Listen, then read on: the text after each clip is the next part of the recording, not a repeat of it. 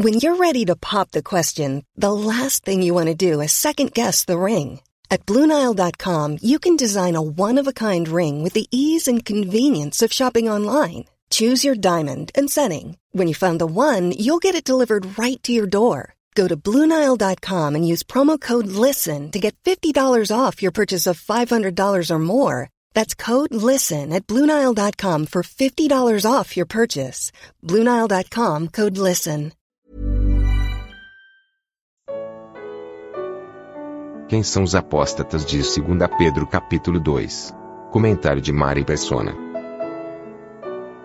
O versículo 12 de 2 Pedro, capítulo 2, na nossa tradução está: Mas estes, como animais irracionais que seguem a natureza, feitos para serem presos e mortos, blasfemando do que não entendem, perecerão na sua corrupção.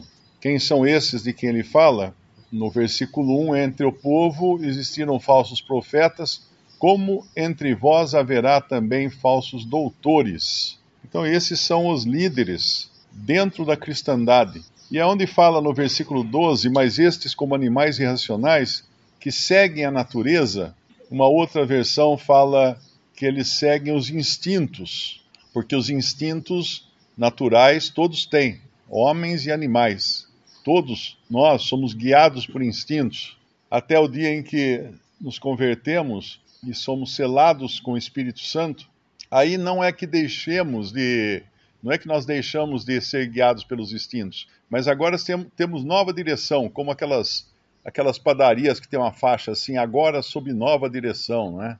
Às vezes eles pisaram na bola no atendimento ao cliente e precisam avisar que agora não vai mais ser o atendimento ruim que eles tinham trazido até então, sob nova direção. Então, um crente, ele está sob nova direção. Mas a diferença da, da padaria é que o velho diretor continua lá. E ele vai ter, então, duas direções agora.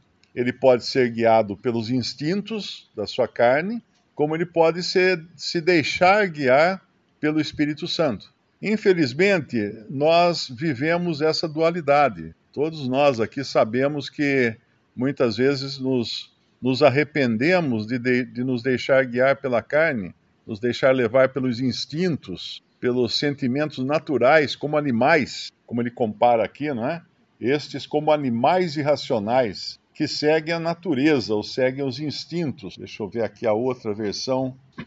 Estes, de, uh, versículo 12, eles difamam o que desconhecem e são como criaturas irracionais, guiadas pelo instinto. Essa é uma outra, uma outra tradução da Bíblia que fala dessa maneira. Então, isso está falando não de pagãos. É muito importante entender isso. Não está falando de pagãos, adoradores de deuses, uh, pessoas que sacrificam os filhos para uh, deuses, para ídolos. Não. Isso aqui está falando de homens que tem um certo respeito, um certo conceito dentro da cristandade e professa, mas eles são apóstatas. E é muito importante entender o que é a apostasia, que é o abandono da verdade, porque muitos confundem. Essa semana me mandaram lá um, uma mensagem perguntando se um, um pastor que prega lá num determinado vídeo estaria correto, porque ele diz que o cristão, depois de salvo, ele perde a salvação se ele se torna um apóstata. Mas o que as pessoas não entendem é que o apóstata nunca foi salvo. Ele nunca teve a salvação, por isso que ele não perde. Ele não vai perder o que ele nunca teve, não é? O salvo por Cristo, este jamais perderá a sua salvação, porque agora ele nasceu de novo, ele é nova criação. E, e o Senhor Jesus não desfaz a nova criação ele não elimina, não corta a nova criação. Ah, esse aí nasceu de novo, agora é nova criação em Cristo. Ah, não, não é mais, agora deixou de ser. Uh, se arrependeu, voltou a ser. Esse aí se, se converteu, agora uh, se, se, Deus o fez filho de Deus, né? Como fala em a todos quantos o receberam, deu-lhes o poder de se tornarem filhos de Deus. Ah, esse aí agora é filho de Deus. Pecou? Não, não é mais filho de Deus. Agora perdeu a sua o seu lugar de filho. Ah, se arrependeu, voltou a ser filho. É claro que isso aí não faz sentido, nem mesmo no mundo natural, na nossa sociedade, né? Um filho é um filho. Um filho é um filho. Ainda que ele vá para terras distantes, gastar tudo, desperdiçar tudo que é de seu pai, que seu pai lhe deu, quando ele volta, ele volta arrependido, mas ele nunca deixou de ser filho. Ele era um filho na terra distante. E uma, acho que tem uma frase até que alguém perguntou para o Darby o que acontece se um, se um salvo, um verdadeiro salvo, uh, virar as costas para a luz, né? E Darby falou assim: a luz continuará brilhando nas suas costas. Acho que é algo assim a, a, a frase que ele fala. Mas é, é realmente, o cristão nunca, jamais. A conversão é um caminho sem volta. Se alguém pensa que vai se converter e depois pode mudar de ideia, então nunca se converteu. É um caminho sem volta. Uh, o cristão pode pecar? Sim, não, não que pode no sentido de que está autorizado, mas ele tem os mesmos instintos de um incrédulo. Ele tem os mesmos desejos carnais de um incrédulo. Então ele pode sim cair em pecado, ele pode. Uh, tem a porca e tem o, a ovelha. No momento que a porca é transformada em ovelha, ela agora é nova criação. Mas a ovelha pode cair na lama? Pode cair na lama também. Uma ovelha escorrega e cai na, na, no poço de lama. Mas qual a diferença? A porca vai se sentir ótima no poço de lama e vai ficar se refestelando, fuçando na lama. A ovelha vai se sentir mal. Ela vai querer sair dali o mais rápido possível. E quando ela sai, ela vai se sacudir toda, que nem um cachorro faz, né, quando está molhado. Ela vai querer espirrar para longe dela aquela lama. Vai rolar, vai rolar na grama. A ovelha, a ovelha rola na grama. A ovelha não quer lama ela rejeita aquela lama, mas ela se suja também. E nunca devemos nos esquecer disso, porque pior, o pior estado de um salvo por Cristo é ele achar que agora ele não caia mais. Porque aí sim que mora o perigo. Primeiro, porque ele vai se ensoberbecer, vai olhar para os outros de cima para baixo, né? Vai criticar os outros como se fosse, ah, eu não, não sou como esse publicano eu dou o dízimo, eu faço minhas orações. Esse era o, o fariseu no templo, se justificando diante de Deus. E, no entanto, quem sai justificado da presença do Senhor é o publicano, que fala assim, uh, arrependido, né, que se apresenta arrependido diante do Senhor. E o Senhor fala: esse saiu, esse saiu justificado. Então, isso aqui é muito importante nós entendemos de quem ele está falando. Não está falando de um salvo por Cristo. O salvo por Cristo agora foi selado com o Espírito Santo, e lá em João, se não me engano, é capítulo 6, eu acho, fala assim, uh, ou é mais para frente, agora não lembro agora exatamente o, o versículo, mas ele fala assim, que eles receberiam o Espírito Santo, que estaria com eles para sempre. Então a, a habitação do Espírito Santo é permanente e um crente jamais irá perdê-la. Um crente não vai apostatar no sentido do apóstata, que é aquele que conheceu as verdades apenas no seu intelecto e depois as rejeitou. Para esse não tem retorno. Esse não tem retorno. Lá em Hebreus 6, deixa muito claro isso quando fala daqueles que um dia foram iluminados, que um dia uh, usufruíram do, do poder do Espírito Santo, que um dia ouviram a palavra, se ocuparam com as coisas do Senhor, mas ali não diz em nenhum lugar que eles tenham tido fé. Não, não existiu fé ali. Podemos até ler a passagem, que essa passagem confunde muita gente. Hebreus capítulo 6, muita gente usa essa passagem para alegar que um crente poderia perder a salvação. No versículo 4, Hebreus 6, 4, porque é impossível que os que já uma vez foram iluminados, e é evidente que qualquer pessoa que, que se, se encontrasse com Jesus na rua de, de Jerusalém, ele era iluminado, ele era imediatamente iluminado pela presença da luz que estava no mundo. A luz estava aqui no mundo. É impossível que os que já uma vez foram iluminados provaram o dom celestial, provaram o dom celestial, provaram a dádiva celestial, a dádiva do céu, que é também o próprio Senhor. Ele alimentou uma multidão que talvez muitos daqueles estariam depois diante da, de Pilatos gritando: crucifica-o, crucifica-o.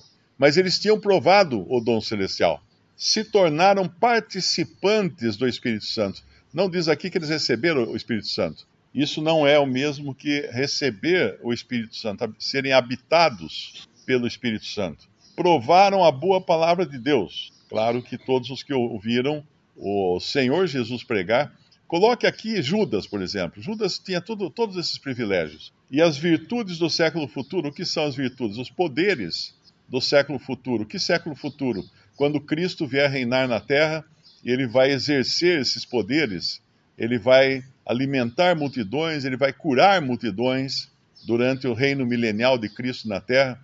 Haverá árvore que suas folhas serão para a cura das nações. Então, o poder de Deus vai ser visível e notório aqui nesta terra.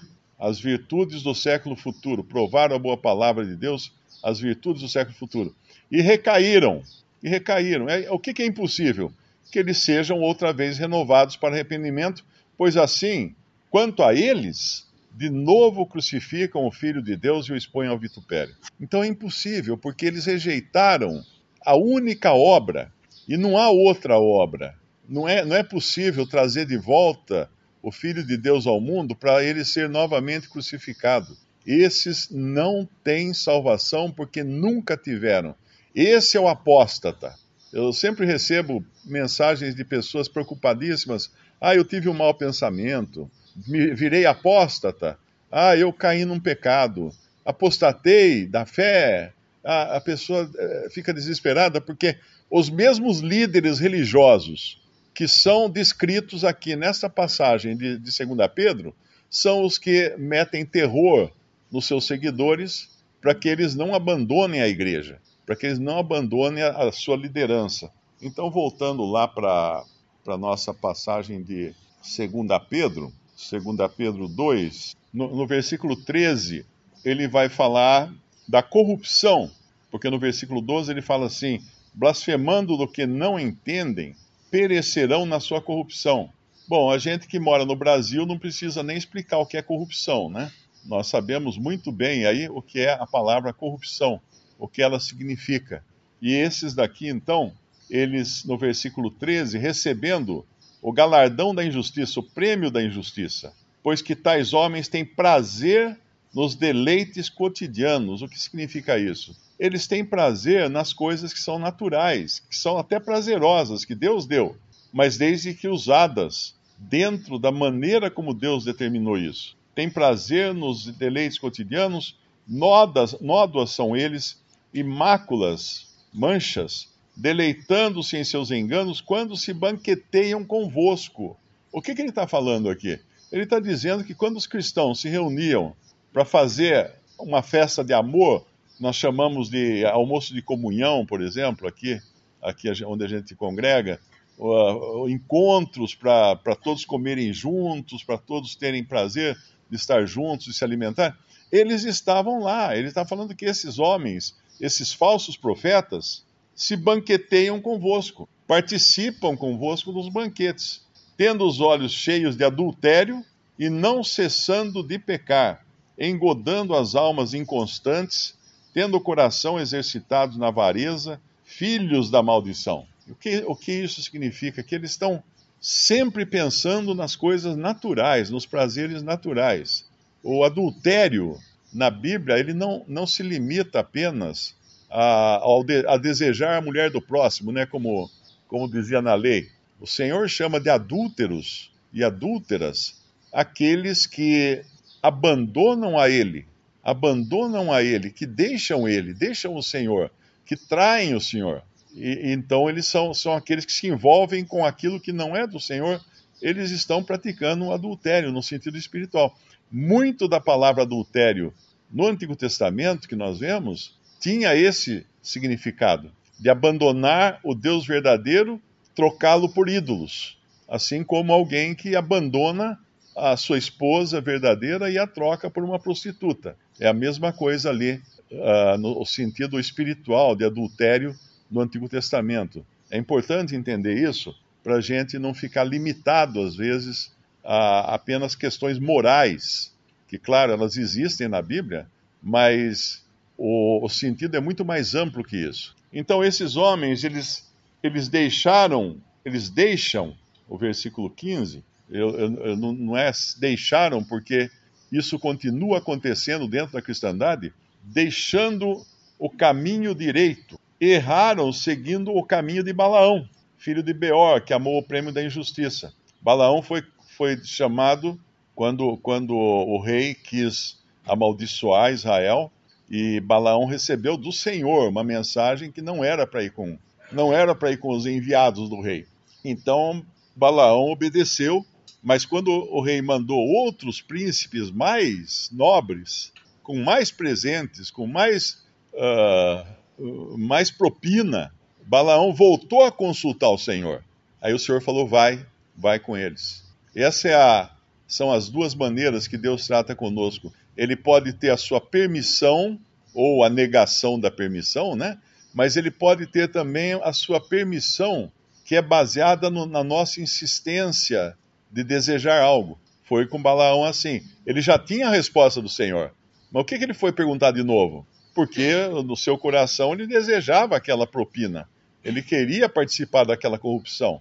E aí o Senhor fala, vai. O Senhor fala, fala vai. Ah, nós somos assim, né? A gente quem tem filhos já teve experiências assim, de você está com uma mala muito pesada e você fala, eu vou levar a mala que está muito pesada. Aí vem o seu filhinho e fala assim, não, pai, eu vou levar, deixa que eu levo. Não, filho, está muito pesada. Não, pai, né? não. Aí chega uma hora, você fala, tá bom, então leva. Aí ele vai ter que aprender por si mesmo que é impossível ele levar. Eu me lembro sempre do que aconteceu uma viagem para Florianópolis.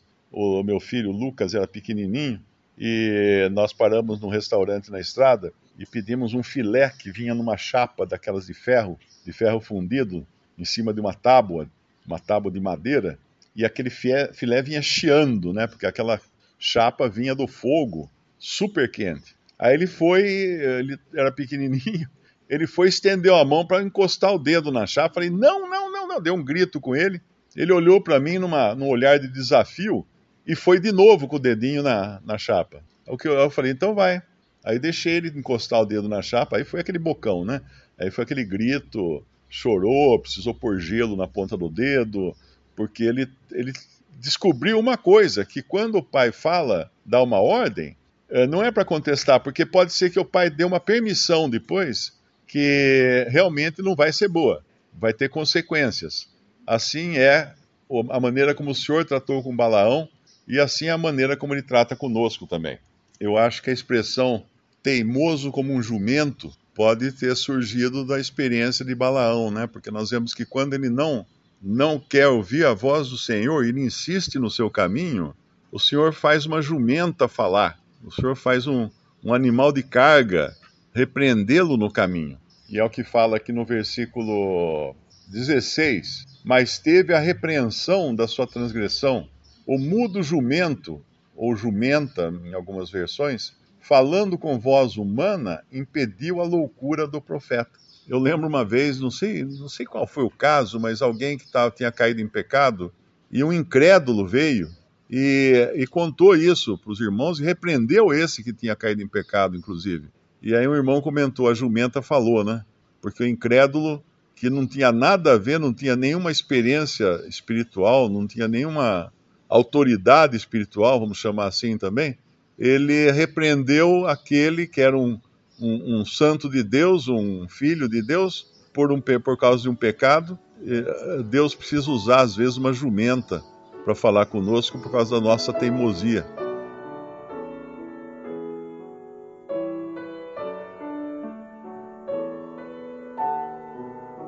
Visite respondi.com.br Visite também 3minutos.net.